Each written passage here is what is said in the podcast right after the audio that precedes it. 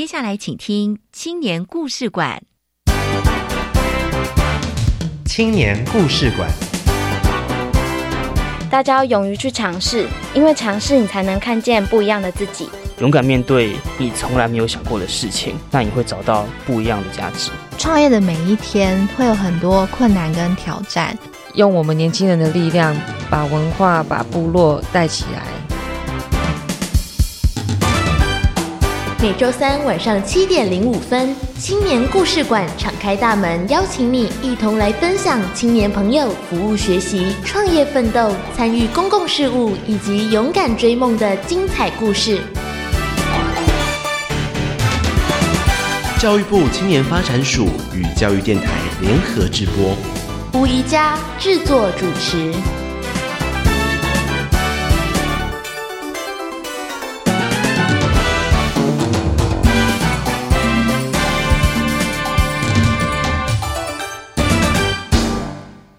朋友，大家好，我是宜佳，欢迎进入青年故事馆。相信你一定听过很多外国的朋友来到台湾，都会赞赏的说，台湾最美丽的风景是人，而这群人当中，特别是青年志工无私的付出，是最美最美的风景。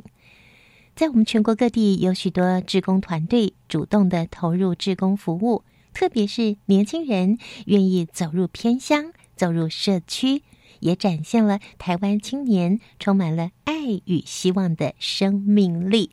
也是我们台湾青年最值得骄傲以及最珍贵的价值了。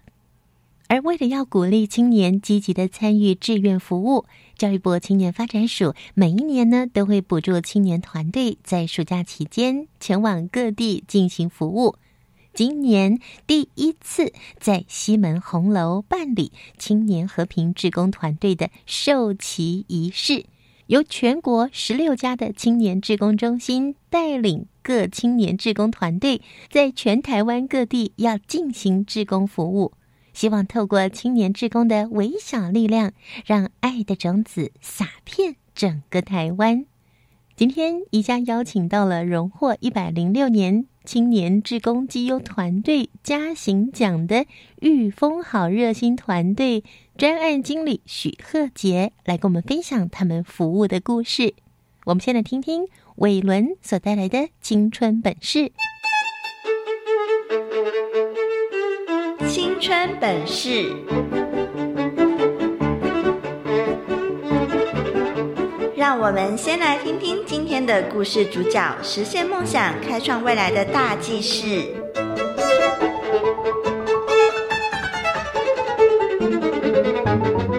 各位听众朋友，大家好，我是伟伦。教育部青年发展署为了鼓励青年参与志愿服务，举办青年志工服务绩优团队竞赛。御风好热心团队从二零零四年开始进行各项服务活动，至今。在每一年的寒暑假，都会到偏远地区的国中小进行品德阅读营队活动。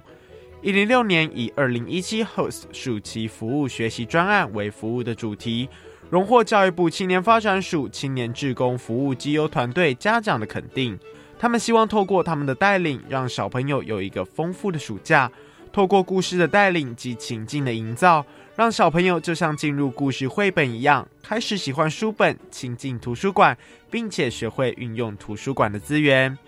团队志工有四个阶段的任务，分别是志工培训、活动筹备、活动进行和活动反思。在四个阶段中，他们要学会的技能包含参与说故事活动、练习团康活动的带领、练习活动计划书撰写和团队做充分的沟通。撰写心得，以及在活动后进行检讨与反思。这次的活动有许多创新的亮点，像是绘本延伸活动、实境逃脱，像是绘本延伸活动、实境逃脱、净滩，甚至是实农教育，都符合现在的趋势，又具有教育意义。不论是服务的职工们，或是被服务的小学员，都有不同的收获。本集的青年封面故事，邀请到御风好热心团队的许鹤杰，来和我们分享二零一七 Host 暑期服务学习专案的成果和心得。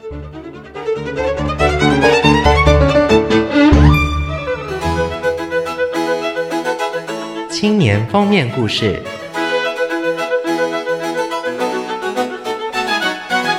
每一个来到青年故事馆的年轻人都怀抱热情，创意无限，引领我们迈向更开阔且充满希望的未来。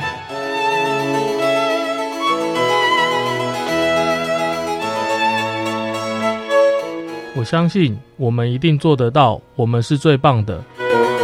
亲爱的朋友，今天呢，在节目一开始，我们听到的这一段呃非常有力量的话呢，这是我们今天的特别来宾，这也是一百零六年青年志工机优团队获得嘉行奖的御风好热心专案经理许贺杰。Hello，贺杰你好。Hello，主持人你好，各位听众朋友大家好。御风好热心，来跟我们介绍一下这个名称好吗？御风这个名称是我们从延续了，就是我们以前在中国科技大学的一个御风罗浮群，然后开始就是我们就是呃希望大家能够御风而上，所以我们就一直使用这个名称。然后到出社会了之后，我们这一群人还是每一年的寒暑假，我们都会带领一群就是新招募的大专或者是高中生。然后到偏远的地区去进行就是阅读的夏令营的服务。嗯，所以你说御风罗浮群，浮群对，意思你们是童军，对不对？是，是是包括我自己也是从以前参加童军，嗯、然后现在变成是童军的一个服务员，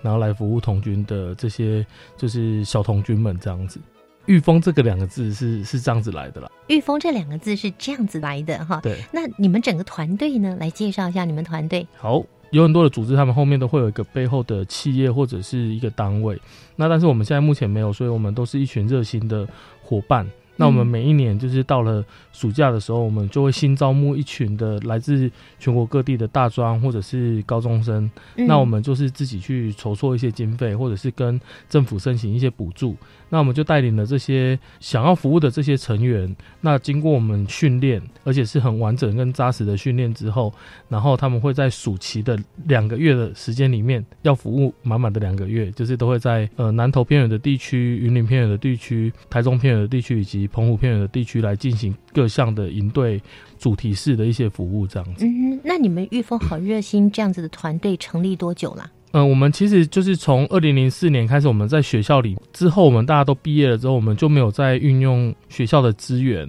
所以我们就是自己每一年的暑期，我们就变成自己去筹措这些经费。哇，那就从心呐、啊！对对对，那就从二零零四年的社团一直到现在为止，这样子。嗯，从自己是一个学生开始，对，从自己是一个学生，是个大学生，对，一直到出社会了，对，嗯，可能也有很多团员都结婚了，当哎对，一定当为人父母了，对对对，但是还是继续这样子做。对，那就以你来说，为什么？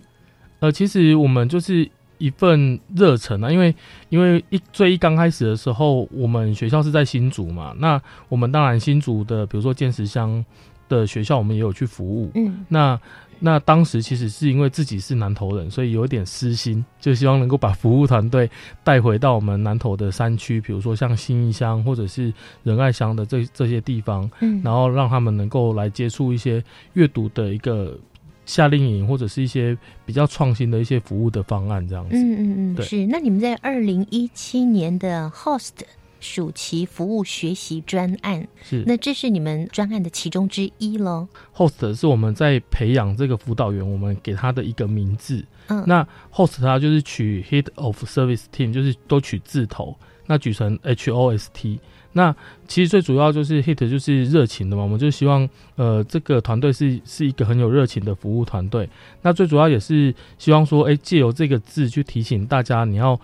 培养自己变成是一个能够独立自主，然后为自己负责的人。那也是能够当好一个就像主人一样，你要能够去接待别人这样子。那所以这个是我们希望他们身上有的这一个名称，然后嗯能够这样子来期许自己。然后是，那你们像二零一七年的这样的团队啊，是一共培训了多少青年去进行服务呢？呃，我们在这一年里面呢，就是培养新的成员的部分的话，大概有十七位。嗯那有一些伙伴他们是呃，就是比如说在之前的年度里面，他那时候可能是第一年来担任辅导员，那他今年的部分他就会来担任管理组的工作。那管理管理组的部分的话，就是会有四到五位，就是他们会就是轮流的部分会排班，然后回来协助学弟妹的营队进行这样子。哦，是对他来讲也是一个领导的训练这样子。哦，我很好奇啊，是一般的青年朋友，尤其是学生是，他们都忙于课业啊，是他们怎么会愿意来接受这样的训练，然后去进行两个月的服务？哎，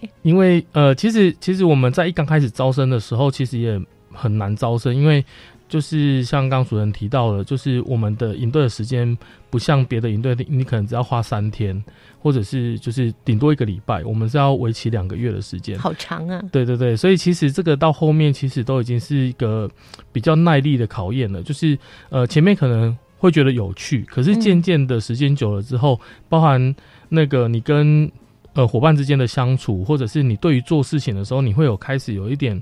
有一点感觉呃很就是疲乏，或者是人家讲的倦怠。嗯可是可是你怎么样去找到那一份热情？这个才是我们希望给他们的，因为嗯呃，这个两个月的时间里面，我们都会跟辅导员讲，这就很像是你人生当中可能某一个区段里面，你的人生当中的时间很长，可是这个两个月里面，你可以有很多的东西的体会，就很像一个缩小的人生。嗯，那嗯其实我们会给他们一个很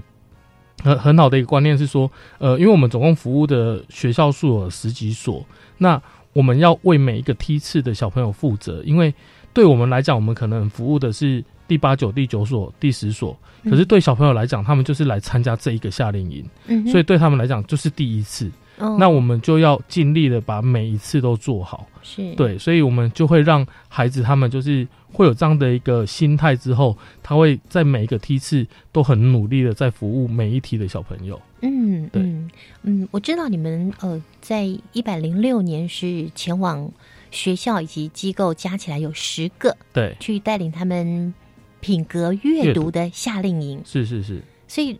就等于是你们在这个十个地方不断，就是一站接着一站，在这两个月中把它给走完。对。嗯，那这些学生他们在之前要接受什么样的训练？为期多久？呃，我们大概会有，呃就是我们我们在去年的部分，我们尝试吸收比较多的高中生，因为我们现在发现了，就是大学的学习的生态里面，以前他可能会有大一、大二、大三的暑假会出来做服务，嗯。可是现在的大学生，可能很多人他们可能到大二或者是大三的时候，他们就必须要去实习，啊，实习。对，，所以他们暑期就没办法出来，就会造成我们其实在服务的过程当中会常常会有就是。可能来服务了一年，他可能隔年就没有办法来。那我们就是去年的时候，我们就吸收了呃一些就是高中生，然后希望他们在呃考完试之后认同我们的理念的人，就可以开始跟我们去服务。所以他们去年我们都会会针对的是大专生的部分，他们会有为期七天的训练。嗯那高中生的部分的话，他们是五天的训练。嗯那主要七天的训练里面，它会有比较多，呃，会增加一些领导性的课程。嗯那后面的五天是共同性的课程，是包含了在营队里面所会使用到的，比如说小队服的技巧啊，嗯或者是在甚至是美工的技巧、团康的技巧，嗯那甚至是紧急的救命术。紧急救命术是我们在课程里面很重视的，因为我们服务的学校有一些都是蛮偏远的。嗯那孩子他们如果来到学校，就是他们真的突然间发生了一些状况的时候，有时候我们会变成是我们第一线会看到小朋友的状况，我们就要知道可以怎么去帮孩子处理。是因为你们负担了他们的生命安全，对对对，嗯哼嗯，所以这是一定要学会的。对哇，来这边学习的这些高中生，他们学到了好扎实的服务的底子。对，所以也是因为他们很扎实，所以我们在今年的部分来讲的话，因为我们经费有限，所以我们也没办法说招募很多的人。那像我们今年的话，我们预计也是最多就是高中加大专生加起来是二十位，可是我们呃报名之后有三十几位的，哇，这么多！对，有三十几嗯位的学生，他们报名来就是愿意来挑战这个长时间的服务，这样子。一百零七年吗？是是是，是今年目前正在进行中。对那表示这些同学们知道说你们在做什么，他们也认同你们的这样的一个动作。对，所以其实嗯我们都是靠呃，就是口碑行销，就是变成说、呃，让来过的辅导员他们会自己回去跟自己的学弟妹分享这个两个月改变了他什么。嗯那甚至是呃来参与过服务的人，他们回去之后，其实他们身边的人都会觉得你很像变得不一样。对，他就他就会有一个机会分享的时候，他会讲讲他在这边的收获。然后是到底是怎么样改变的呢？在整个的培训的过程，以及在服务的过程，相信也给这些年轻学子带来蛮大的震撼，还有改变啊！所以他们的整个人就是一个说服。是对，也让更多人要来加入你们这个御风好热心，所以在一百零七年准备也是在暑假也要开团对，进行服务。是是。今年准备服务几个地区？因为我们以往的服务，我们都是长期性的服务，所以我们都会联系之前服务过的单位，就是今年还有没有这个需求？因为我们会觉得，如果学校已经没有需求了，我们就去找有需要的学校。所以，我们目前都是还在确认中。目前已经确认的是已经有八所了。有一些学校，他们因为他有校舍的整修，所以校长他可能会有一些是安全上的考量。那我希望说，那。看可不可以移到寒假或者是平时的假日来做服务，嗯，那所以我们目前都还在敲定这个行程当中。一定有很多学校希望你们能够去带着他们的孩子。到底你们带他们的孩子要做什么呢？其实就是品格阅读营，是对吧？是。一小段音乐过后呢，我们请贺杰来给我们介绍你们如何设计活动以及如何带领活动呢？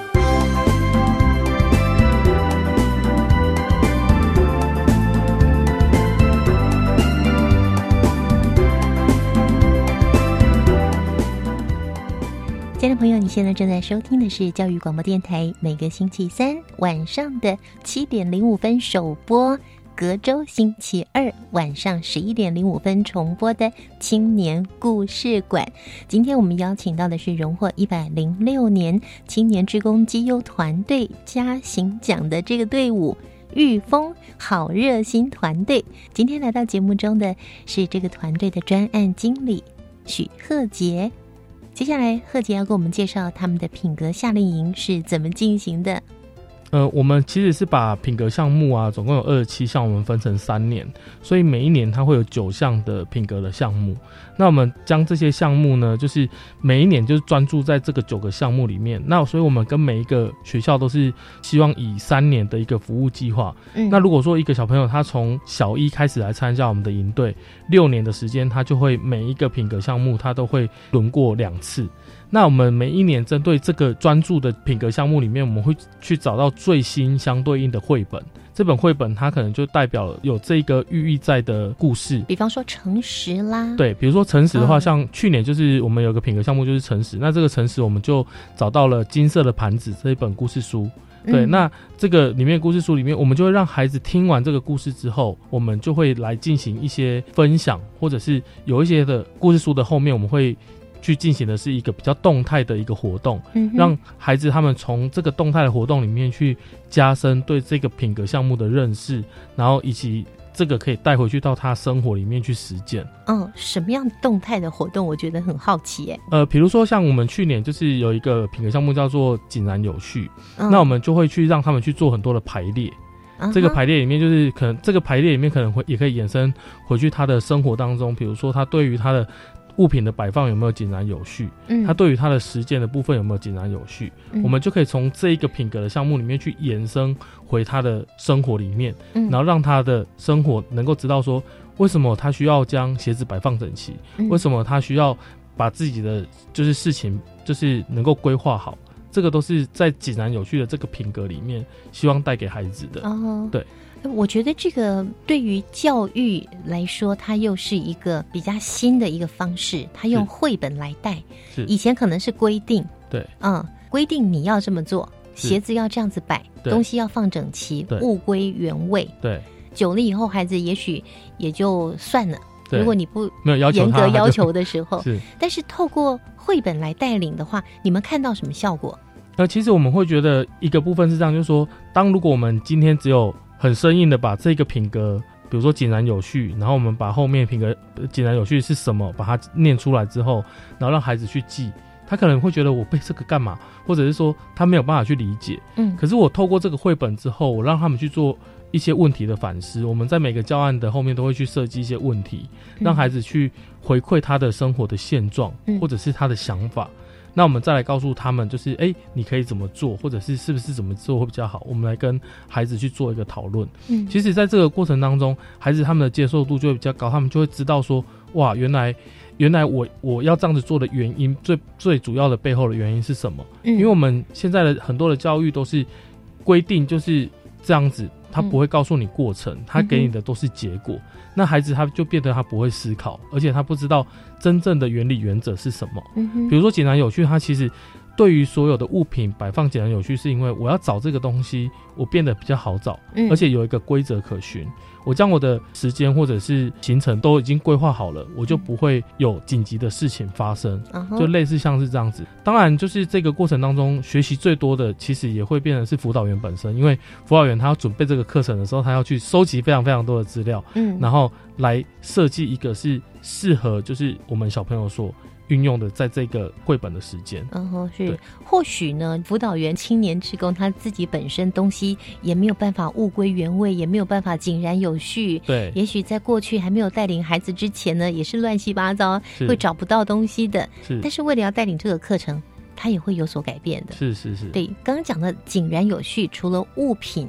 要摆放整齐之外，其他像是时间的分配跟安排，对也是一样的。也是一样，对对，所以在带领孩子在进行绘本之后，也会进行讨论，对也会让他们有一些实际的活动去进行。对。嗯呃，跟我们说说，你们从去到了一个学校之后，会有多少的时间在这个学校里面带着他们进行这样的活动呢？呃，其实我们在每一所学校的服务时间基本上都是三天，那除非，对，除非嗯是有一些比较特殊的学校，就是他会希望我们在学校停留的时间久一点，或者是他们有学校的特色的主题，他们希望能够融入我们的课程一起来进行，哦，那我们就会把时间拉长，嗯或者是特别别为他们去规划一些比较特别的一些行程。嗯哦，比如说像呃，我们去年合作的有一个是北投国小，那北投国小他们长期都在做彩绘稻田，他们就是让稻田里面是有图案的。嗯那这个是他们长期他们都有在做的这个食农教育，就是他们的主任在推的食农教育，让孩子去喜欢农田的一些文化，然后嗯让他们能够去知道说，就是所有的食物，包含米饭都是不能浪费的。嗯嗯嗯，那我们在去年，我们就是配合他们的时间，所以把他们排在七月底，因为那时候刚好会是收割完，准备要在种植下一期的稻田的时候，嗯，那我们就安排孩子他们一起下去插秧，嗯就是踩到稻稻田里面。嗯其实甚至是农村的孩子，他们可能也因为现在、啊、没有这个机会啊。对，现在比较少会嗯踩下去稻田里面，因为可能像我们自己小时候还有这个机会会、会到田里面玩，可是现在其实很少这个机会，所以我们嗯。就让孩子他们就是一起下去插秧，嗯然后呃，在那时候我们就是中午的时候，我们就让孩子他们去无具野炊，就是因为以前都要使用很多的器具嘛，嗯。那我们让孩子他们去透过自己生火，然后让孩子他们以以最安全的全为主，对嗯。但是其实我觉得这个就是一个学习的历程，就是让孩子知道，就是为什么火嗯为什么会烫。那其实这个就是一个教育的过程。对，那我们就让孩子他们就是透过没有任何器具的方式，就是、嗯就是来来煮一些东西，然后自己来做一些烹饪，然后嗯来做一些我们自己小时候可能才吃过的一些东西，这样子。对，有没有可能是那？个午餐就必须他们这样从无到有，要把它变出来吗？呃，对，我们会给提供给他们食材啊，嗯可是他们食就是材是有的食材嗯是有的，可是他们就是要自己想办法去煮他们那个小队里面的东西，包含了就是去做那个小时候才吃过的爆蛋啊，嗯就是用用报纸去把蛋包起来，然后把它丢到火堆里面，然后或者是地瓜，嗯然后我们一样就是把它用用那个就是报纸。报你们是纸跟泥土，用报纸啊？报纸先嗯。包完之后再用泥土，嗯就是是包起来丢在火里，丢到火里面这样子。嗯，然后甚至是有点类似控窑机的概念，就是、嗯就是帮他们准备一些肉类的的食物。嗯那当然了，就是我们也预期孩子可能要生很久，或者是可能东西会不熟，我们当然有帮他们准备一些熟食，然后让孩子他们不会饿到这样子。嗯对对对。哎，相信那个过程，孩子惊呼连连吧？对他们其实会玩的很开心，因为嗯可能很少有这样的机会是在学校里面跟的同学一起，而且你这时候就会发现，真的有一些孩子，他如果在家里比较常会协助爸爸妈妈做一些家务的人，嗯他可能就会更知道有一些东西可以怎么做。嗯，对，那其实别的同彩他们看到这个情况的时候，他们也会去学习，哦，他他可以怎么帮忙？嗯，对我觉得这个就是一个培养孩子他们品格的主动去帮助的这个概念，这样子。对，所以基本上如果是一般来说三天两夜的话，是没有没有过夜，他们就没有过夜因为我们最主要都是在当地的学校所以，他们就会回家。对孩子就会回家这样。哇，听贺杰这样分享，我都好希望自己是小朋友哦。不过你们都是选偏乡的学校，对不对？就是偏乡，或者是比如说他们比较需要一些帮助的，嗯，对。好，那么至于你们到了很多学校、很多的机构去进行品格加上阅读的活动，是好，那等一下下一个阶段呢，再给我们多分享一些。好。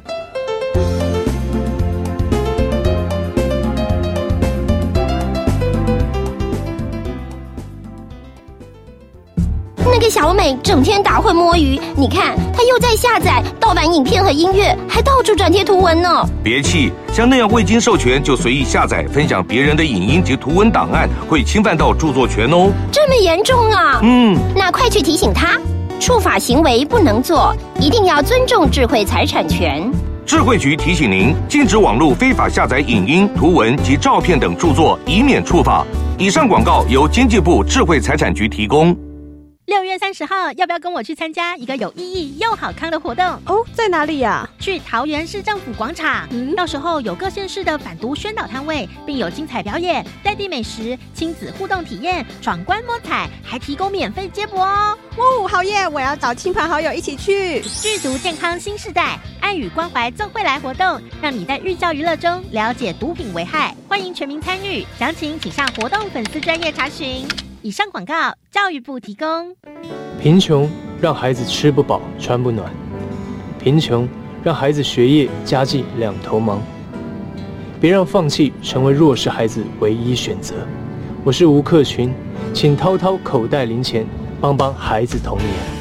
支持家福无穷世代计划，翻转孩子未来。家福募款专线零四二二零六一二三四零四二二零六一二三四。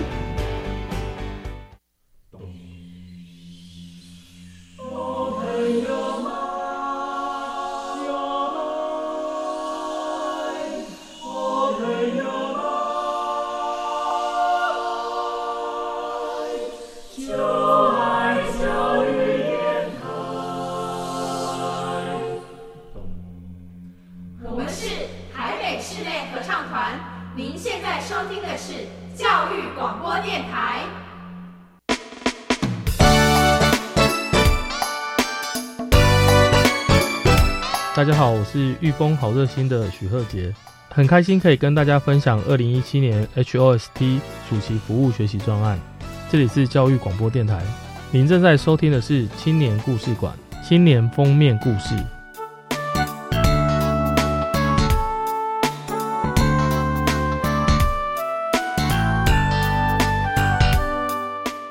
亲爱的朋友，今天青年故事馆，我们邀请到的是荣获一百零六年青年志工绩优团队嘉行奖的御风好热心这个团队，我们邀请到队长，同时也是 HOST 暑期服务学习专案的专案经理许鹤杰来到节目里，跟我们一起分享他们的服务。好，刚刚呢，我们讲到你们带着这些青年志工哦，到国小去进行品格阅读教育。是，那接下来还有什么精彩的部分要跟我们分享呢？呃，刚刚有提到的，大部分的学校他们都是没有过夜的，可是我们在服务的这个单位里面有一个比较特殊的是那个高雄市的传爱协会。那其实高雄市传爱协会他们跟我们也是蛮蛮就是性质蛮相近的是，他们也是由一群很热心的阿姨跟叔叔们他们所成立的。那他们主要呢都是在协助高雄那边的一些弱势的一些团体。嗯那他们在暑期的时候会举办一个就是传爱希望工程的一个营队。嗯那我们在两年前开始去协助他们办理暑期的阅读营。那去年他们在明道大学运用了明道大学的这个场地，那我们就在那边去协助他们办的是，就是真的是三天两夜，就是要过夜的部分。真的露营对吗？，就是呃，他们没有露营，可是就是他们晚上会有一些比较特别的一些活动，嗯因为他们的这个活动比较特别的是，呃，他们都是学校转介的学生，所以他们可能会比较有一些呃状况，必须要去做一些处理跟注意的，都是学校的辅导是去推荐的学生这就是样子。高关怀的学生。呃，可能是高关怀，或者是他们可能比较情绪上面可能比较没有办法自我去做一些控制啊，嗯或者是说他们比较需要别人去做一些关注的这些孩子。对，那我们在设计这些活动里面会发现，有的孩子他们很喜欢我们这个类型的活动，因为他们可能去参加别的地方的营队，会让人家会被视为是一个啊，怎么这个孩子都不听话或者嗯等等之类的。可是其实我们因为知道这一群孩子的对象是这样子，我们会加强我们辅导员的的一些配置，嗯我们会让辅导员知道这些孩子的特别的状况，所以我们会特别去注意跟去讨论怎么样来辅导这样的孩子。他们在三天两夜的过程当中，其实他们去做了很多很有挑战的事情，包含他们必须要去攀岩，攀大概两层楼高的这个攀岩。好高哦。对对对，然后甚至嗯是他们要去划船，团队的去划独木舟。哦，你们好大的胆子，对这就是小朋友去 划独木舟、对，哎就是刚好因为呃，明道大学他们有这样的一个设施跟师资，那我们就配合他们这样的一个活动去做一些内容的一个就是就是设设计这样子。那其实孩子他们在这个过程当中，我们去培养他们更多的是人际关系，因为嗯这样的孩子里面他们。呃，更要学习怎么样去倾听，跟怎么样去跟别人沟通。嗯那我们所以我们会去设计很多的活动，然后甚至是他们必须要小队里面去一起共同想出来他们的萤火晚会要怎么去做表演。嗯哼那我们就会帮他们这个营队比较特别的是，我们就会有晚会，我们就会让孩子他们去做一些表现，嗯然后甚至是怎么样去参与别人所设计的活动。嗯对，那这个就是呃在暑期里面是一个比较特别的一个梯次这样子。对。哇，真的又可以在这边跟大家一起过夜。我觉得小朋友如果是可以有一两天大家一起不回家啊，是那那是很开心的。那至于孩子在参加这个活动之后啊，因为这群孩子是辅导室转介来的，是所以比较特别需要关怀，带领的方式也有别于一般的孩子。是那比方说辅导员的部分，这是青年志工的部分，是他们有在特别做什么样的训练吗？因为对象不同，要服务的对象不同。呃，其实我们在前面的刚刚有提到的营前集训里面，我们会有一堂课程，就是让让辅导员知道说你怎么样去担任好一个小队服以外，我们也会有一堂课程是专门教小朋友怎么去解决孩子的问题。嗯比如说你遇到了想回家的孩子要怎么处理，或者是你遇到了小朋友们吵架对，怎么处理？那我们都会跟辅导员讲说，这群孩子其实他们都是很天真、很直率的，会去发生这些事情，所以只要当下去处理好他们当下起争执的这个原因就好了。嗯，对，那像刚刚提到的，就是传爱的这些孩子里面，因为我们在一刚开始他们要来之前，我们就会知道大概孩子的状况是都是什么，嗯。那我们会尽可能的把可能会有这样的状况的人分开到不同的小组。嗯对，就是我们在呃来了之后，我们除了会再观察他们以外，我们会想办法把把他们的分组是尽量分开的。那这样子也会让互相的争执会嗯少一些。分散风险。对对对对对，是。那辅导员本身自己有没有说，在带着这样的孩子之后，自己有特别什么样的收获吗？学到呃什么吗？很多的辅导员，尤其是他有服务过的学校，他们都会把它当成是第二个家，就是以后不管在什么时间点讲到了这所学校，他就会觉得就很像我自己去读那所学校的感觉，因为就会很有感觉，就是就是因为他为这一所学校付出过。嗯，那就像我们有非常多的辅导员共同的回忆，都是澎湖的和恒国小，因为澎湖的和恒国小这一所很特别，是从我们以前就是在大学的时候，嗯服务到目前为止都没有更换过的一所学校。哦，对从大学到现在，对所以十几年呢。对，所以这、嗯。他们有很他们有很多的孩子都是以前我们从他可能是国小一年级嗯服务他，到现在他们来台湾读大学了，我们都还有跟他们联络，就是、嗯。就是呃，像我们如果去回去服务的时候，他们都会知道我们什么时候去，他们就会晚上就来找我们聊天，哇。然后就是他们像今年来台湾读大一，我们就会跟他们嗯。讲说，你们只要有问题没关系，因为你就跟我们联络，至少我们比你们家人在澎湖的还要近一点。嗯嗯然后嗯如果我们可以协助你什么，我们就可以帮忙你这样。我们罩你。对对 对，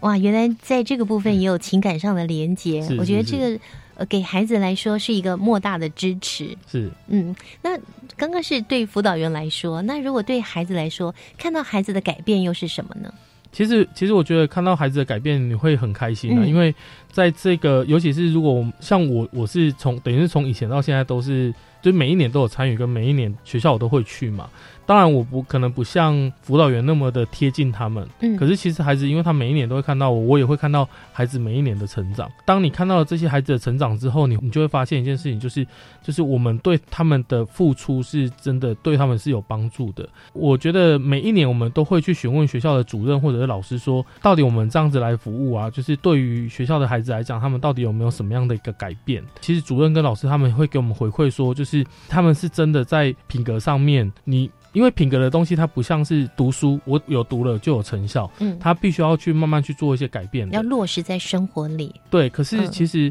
有时候是这样子，就是老师讲他不见得他想要改变，可是嗯他来参与完营队之后，他会想要慢慢的去做一些改变，嗯。因为只要他开始想要去做，他就会想办法让自己变得更好。嗯那其实我们在某一个程度上面，我们也不是说每一年的暑期的营队设定是我们一定要孩子做多大的一个改变或者是挑战。我觉得至少是他改变的过程，我们是陪伴着他的。嗯那我们希望能够挑选一些是比较偏远或者是有需要的学校，最主要的原因就是因为可能他那个地方资源没有到他那里，嗯可是他可至少会知道有一群不是在我们这一个部落或者是不是在我们这个社区里面的人，而且不认得我们对，不认得我们，可是他却很关心我们，或者是很在乎我们的嗯成长，这对于孩子来讲，他好像多了一个支持跟希望。是啊，不认得的人，我们完全不熟的人，他们都愿意支持我们，这样帮助我们。未来有一天，我有能力了，我也要跟他们一样。是，其实其实我们在这个过程当中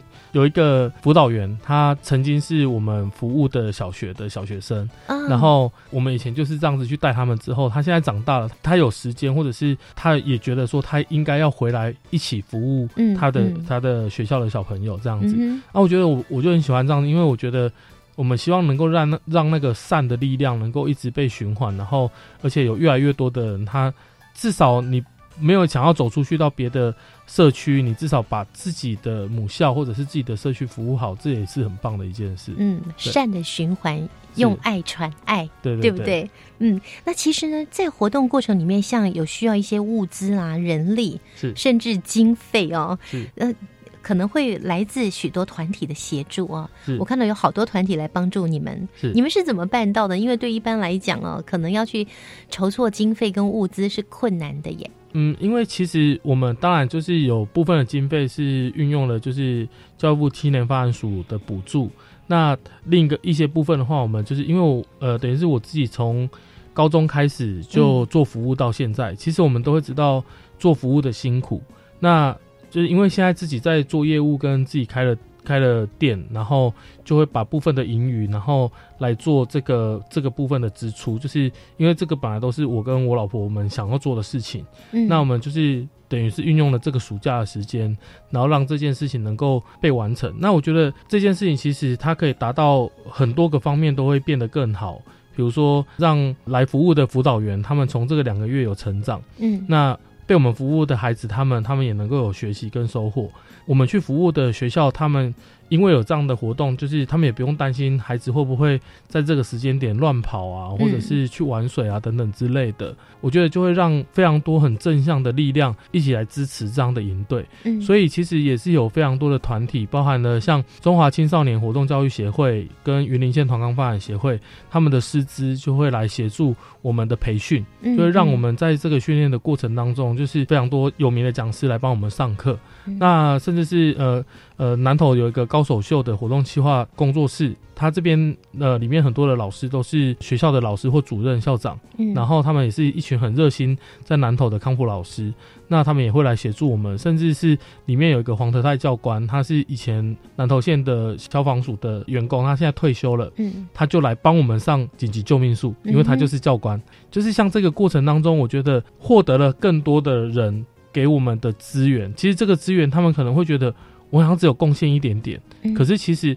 对于真的要让这个营队很顺畅，每个人的支持都是很重要的。嗯那甚至是有很多的朋友们，其实他们的付出可能我们也不会把它列在上面，可是他们也是因为他们每一年看我们这样的服务，他其实能够希望能够帮助我们。因为像我们很特别的是，我们不像很多的服务队是可能会请游览车，嗯或者是可能会有货车帮忙载东西什么的，嗯我们全部都是靠小轿车来载。嗯所以我们可能在一个服务地点要移动到下一个服务地点的时候，我们可能同时间就有需要好几台的车子。嗯那就会有很多的朋友就会说：“哎、你有需要你就跟我说啊。”我几乎都是打了这通电话，他就安排好时间，就会时间到就会来载人跟嗯东西。一所以我们通电话就搞定。对，所以真的也要特别感谢，像是大龙技术学院的，就是学生辅导中心的老师们，嗯那他们也是就是就是这样子，他们也送了很多的孩子一起来学习，然后他们只要是假期就会来看孩子，因为我们六日就让辅导员们他们能够放松一点，这些老师们就很像来探亲，就是来看他们的孩子们，还会带着孩子们想吃的食物这样子。嗯我觉得这个就是一个很好的一个正向的环境，那这个氛围就是由我们来共同来塑造这个环境，这样子。嗯，好感谢这些所有参与的不同年龄层的这些朋友们啊，有的是学生，有的是在企业界，是对不对？谢谢你们，大家共同来努力，共同付出。是有一句话说，真心要帮助别人的时候，让这个地球、让世界更加美善的时候，全宇宙的天使都会来帮助你。是哎，刚刚透露了一下说，呃，你跟你老婆同心协力要来促成这样的事情。是。那你跟你老婆是在这样的营队认识的吗？哦，对啊，我们以前是在大学的社团认识的。对。啊、同一个社团，啊对对对。然后都是在进行服务，对，然后连续很多年之后发现，哎，没有，因为她刚好是我们系上的的学姐啦，所以我们就、嗯。就是也是这个机缘，所以有更多的时间去做很多的认识。啊，就是又很喜欢活动，然后一起让我们学校附近的社区，或者是因为我们当时在新竹嘛，嗯。那我们就到新竹偏远的山区去做一些服务，那甚至是就是一起去去参加很多的童军活动这样子，嗯对，所以方向一致，是。就手牵手一起走下去吧。是，这算是贺杰参与这样的活动最大的收获吧。对，因为我们也会把这样的一个概念，就是带到我们现在的公司，包含我现在也会带着，呃，就是我们之前有带着公司的同事，然后我们就是参与了《天下杂志》希望阅读的一个企业志工，嗯我们也有到偏远地区去认养小学，跟去他们那边说故事的活动。我跟我老婆是在大院子茶饮专卖店，我们在清水。那我们就在清水那边发起了，就是进滩跟进山的活动，嗯就用店的名义，然后来做这个社区的一个服务，这样子。是因为我看到你们寄给我的照片，发现你们去还不止去一个地方进摊，哎，对，去了好几个地方进摊。我们就是那时候我们到澎湖服务的时候，也是刚好当地的机构他们发起了，就是到那个龙门那边那个地方去做进滩。那我们就就是我们当时也问了我们所有的团员，因为那一天预化是要带着他们出去玩，嗯我就说那我们就是让所有的人大家一起来决定，就是我们要来进滩还是要出去玩。嗯然后大家都异口同声说我们要去金滩。那我们就是到澎湖，我们也参与了跟当地的人，然后我们一起来做这个我们觉得很有意义的事情，这样子。嗯，是，所以呢，玉峰好热心，真的好热心。除了带领孩子来进行绘本的阅读跟品格教育之外呢，呃，也进行了对于我们整个。大环境的爱以及关怀，实际上呢，来做净滩的活动，也做了一些食农教育。那你们还有一个实境逃脱，我觉得很好奇，什么是实境逃脱呢？呃，这个是我们在每一年，其实我们都会有一个主题，嗯就是一个比较特别的主题。那我们在在去年我们在讨论这个主题的时候，我们就希望是说加入一个比较偏远的地区的小朋友，他们比较没接触过的一个主题的方向。嗯，因为像我们之前，比如说我们有的主题是情绪管理，就会有一个特别的时间是是比较深入的去教小朋友他们什么是情绪管理，跟怎么样做情绪管理。嗯那我们在去年就把那个主题的时间，我们就让孩子他们去做一个实境逃脱。那实境逃脱，我们刚好去年的团队成员里面有一位，他是之前在实境逃脱的公司就是待过这样子，那他就帮我们设计了一套是比较适合小朋友他们所去做的一个实境逃脱。那其实实境逃脱，我们就是在活动的最一刚开始，我们会有一个情境的影片，嗯然后让孩子他们融入了这个情境之后呢，他们最主要都要去做很多的解题。他们要去解很多的题目，那所以这个解题的过程其实也是在训练他们品格里面的团队合作，然后跟问题解决的能力。所以孩子他们其实他们会天马行空的去想办法解出他们手上拿到的这个谜题。嗯，那他们会获得很多的分数来看，就是哪个小队的分数比较高，或者是呃，我们之前设计的实实境是他们必须要去透过解题要获得筹码，这个嗯筹码要能够去买到一个解药这样子。对啊，所以就是让孩子他们透过这个情境的融入之后呢，他们会很专注的在这一个就是解题的过程，嗯而且他们会知道要运用的不是个人的力量，他们要运用的是团队的力量。对团队的观察力，然后嗯。跟团队共同去思考，因为这个不像是学校教的数学的，比如说一加一等于二这么这样的一个题目，而是会要需要去观察到题目的本身或者是现场的一个状况，嗯。他们就要去。找到很多蛛丝的马迹，去去知道说啊，这个是代表的是什么地方？它就是不像是我们一般所见的这样的知识的解题这样子。嗯嗯对，孩子们一定爱死这个活动了吧？对，就是这个活动都会陷入疯狂，然后然后时间到要结束的时候，他们就说不行不行，他们还要还想要继续解这样子。对，哇，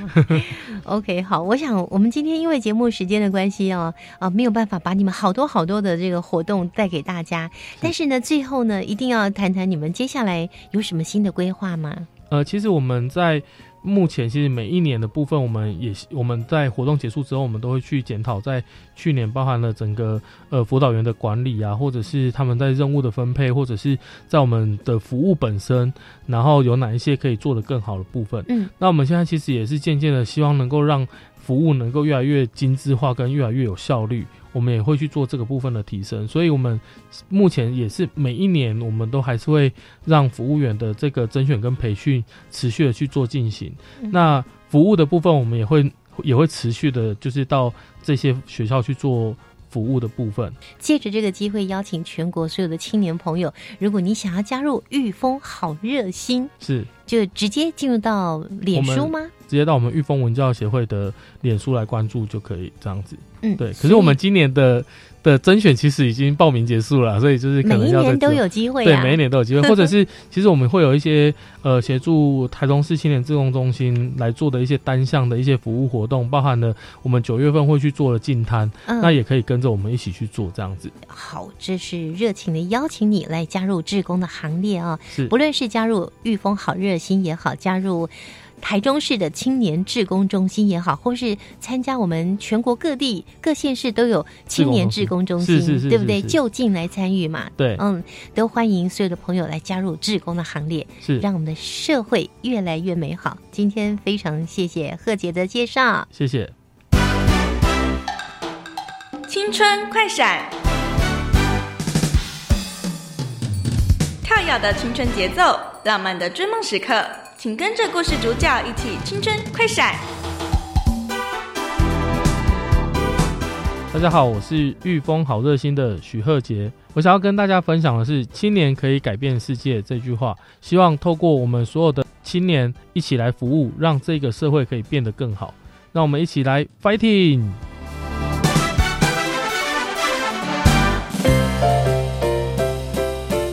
青年优先报，这是专为提升青年就业力、健康力、团队合作能力及拓展国际视野的活动资讯平台。欢迎青年朋友透过多元学习，开展生命的无限可能。亲爱的朋友，今天在青年故事馆青年封面故事节目的最后呢，我们透过电话的连线，邀请到教育部青年发展署蒋振宇蒋科长。哎，你好，一家，你好。蒋科长呢，才刚刚接任的这个职务啊，我想您看到了这么多青年非常热情的投入服务，要不要给我们青年一些勉励呢？好的，其实我们从一百零二年哈主改以后，那这个绩优团队选拔一直都在举行哈，到现在为止我看到资料，大概六七年来哈，大概有一百多队的得奖的一个团队。嗯，那以今年来说，一百零六年的总共大概有八十队来参加，总共有四十一队的获奖哈。哇那从这些今年的那个相关的一些事迹来看哈，哎，这个范围很多元，包括了他们对一个安养院、道观所，甚至看到育幼院。等等的一些很特殊的自工的服务哈，我想这个自工服务在青年的一个领域里面哈，未来一定是一一门的选学。我们整个社会哈，就因为青年自工这样的参与哈，那我们这个整个社会力量哈是整体的提升哈。那所以我们这个政府哈也很积极在推动这个自工的团队的表扬。嗯，每一年呢，大概也都差不多将近一百队要来参加，对不对？参加教育部青年发展署的青年志工绩优团队的征选。刚刚呢，我们在节目里面听到的这个 Host 暑期服务学习专案，他们是由御风好热心团队所带来的。而这个团队成员们呢，以前在学校呢，在当学生的时候，他们也就是到偏乡去服务。后来毕业了，他们就继续到偏乡服务哦，精神真的是令人非常的感动哦。我想未来可能青年朋友没有去服务，你就落伍了。那科长跟我们说一下，一百零七年度的青年志工绩优团队啊，什么时候开始进行评选呢？依照我们的整个集成，因为我我们的那个选拔的活动哈，大概是以前一年度，所以我们从今年的十一月开始就会公告，十二月开始周检，明年度我们就会评选一一零七年的相关的入选的情形，大概在三月会公布，那也会再做一个表扬。当然了，因为这一个表扬是这整个年度，所以从现在开始，当然我们特别是暑假的暑假开始哈，我们的青年青年同学哈都可以参与这样的一个自工服务，从现在就可以开始。进行了，是它不仅仅是只有在校同学哦，就是你已经毕业了，年满十八岁到三十五岁都有机会哦。嗯，那科长也告诉我们所有的青年朋友，如果现在正在服务啊，或者是他们平日的服务，也都可以来报名喽。是的，这我们有相关的规定哈，我我们也希望说，我们做志愿服务也是非常有组织，那大家非常有计划的来进行。我们这个表扬或这个参与的对象哦，大概就是十五到三十五岁。那我们我们这边是希望说，每一队是六到三十人去组这样的一个队。那当然它的范围哈，我们还希望说，大概有包括社区啦、教育啦、环境、健康、文化、科技各个面向的志愿服务活动哦。我想这个都是我们可以诶来参与我们那个选拔的一个对象。大概会分个分成几个组。那包括了我们高中职组的团队、青少年组，还可能还有一个叫青年组，就大专校院还有社会青年的团队啊。那我们还有一组叫做卓越组，所谓卓越组，就是说，哎，在历年来哈，可能有有哎两次获胜前三名的团队，他们就直接就进入到卓越组。那我想这个我们相关的组别哈，就是这样来做区分哦。欢迎大家都可以。来组团队哈，来进行所所有的自工服务。所以呢，在一百零七年的青年志工绩优团队，一共是分成三组，一个是高中职组，一个是青年组。青年组大专院校和社会青年团队，另外一组就是卓越组。我们要请青年朋友什么时候把握机会上网看公告呢？我们这个相关的那个讯息啊，会大概是在十一月的时候我们会公告。不过我这边也是。请大家哈，其实做志愿工作大概从现在就可以开始了，就是这暑假期间，还是说这一段时间都可以开始组队，开始做服务。嗯，那到十一月的时候就上网看我们的公告，那选择适合组别，欢迎大家踊跃来参与我们的选拔。那奖励的办法是不是也请科长跟我们说明一下呢？可以，我们奖励办法分成也分成三个奖，嗯，一个是绩优服务奖。另外一个是所谓的服务创新奖，第三个是嘉行奖。嗯哼，那绩优服务奖的部分，我们也把青年组和青少年组哈前三名的话，评出绩优服务的前三名。那青少年和青年组每一个团队颁发四万元的奖金。那卓越组是奖金是五万元。那另外一个服务创新奖哈，那青年组、青青少年组各选两名，得奖团队颁发两万元。那另外一个嘉行奖。那不限名额啊，那只要是我们我们审查委员评出来，他也是具有一个值得表扬的地方的话，我们就得到嘉行奖。那青少年组和青年组都各颁发一万元，那卓越组是奖金两万元。欢迎所有我们我热血的青年志工，大家一起来做服务，轮到偏乡、到社会各个弱势的一个需要关怀角落，让我们把青年志工的这样的一个精神。整个都都发扬光大。在节目最后，要邀请更多的青年朋友们，目前已经在服务了，或是早就在服务了。别忘了，教育部青年发展署有这样的一个奖励的专案——青年志工绩优团队的奖励。邀请所有的朋友赶快来了解一下这个奖励的办法喽。好，今天非常谢谢蒋科长，谢谢你呀，谢谢。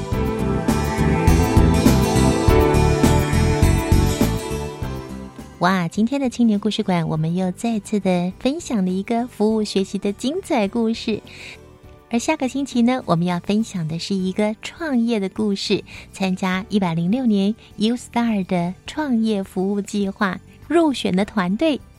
策展行销这一块，其实基本上我们用说的很难去让大家理解为什么。哎，你你说了这么多，那那那要怎么做？所以你不知道怎么做好，那我们就做给你看。下星期我们要来听听自私创造有限公司他们创业的理念。我们下周见了，拜拜。